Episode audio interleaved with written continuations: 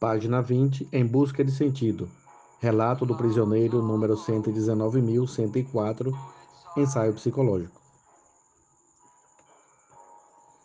Será que a pessoa que experimentou a vida no campo de concentração teria o distanciamento necessário durante a experiência, ou seja, na época em que precisou fazer as respectivas observações? Aquele que está fora tem distanciamento, mas está distante demais do fluxo de vivência para poder colocar qualquer afirmação válida. Pode ser que quem esteve completamente envolvido tivesse muito pouco distanciamento para poder chegar a um julgamento bem objetivo. Ocorre, porém, que somente ele chega a conhecer a experiência em questão. Naturalmente, não só é possível, mas é também muito provável que o critério que aplica às coisas esteja distorcido. Isso será inevitável. Será mister tentar excluir da descrição o aspecto particular e pessoal na medida do possível. Mas, quando necessário, ter também a coragem para uma descrição de cunho pessoal da experiência.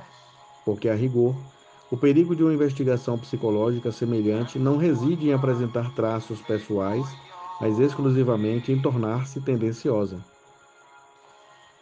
Por isso deixarei que os outros destilem mais uma vez o que está sendo apresentado, tirando do extrato dessas experiências subjetivas suas conclusões impessoais em forma de teorias subjetivas e objetivas.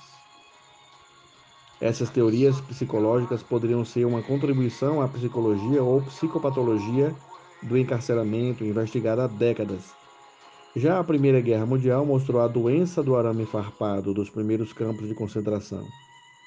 Devemos à Segunda Guerra Mundial a ampliação do nosso conhecimento sobre a psicopatologia das massas, para parafrasear o título de um livro bastante conhecido de Le Bon. Ele nos trouxe a Guerra de Nervos e todas as experiências do campo de concentração.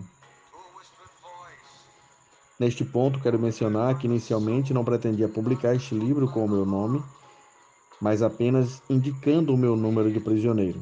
A razão disso era minha aversão a todo e qualquer exibicionismo com relação às experiências vividas. O manuscrito já estava concluído quando me convenceram de que uma publicação anônima comprometeria seu próprio valor visto que a coragem da confissão eleva o valor do testemunho. Por amor à causa, portanto, desisti também de cortes posteriores, suplantando a aversão ao exibicionismo com a coragem de confessar, superando-me assim a mim mesmo.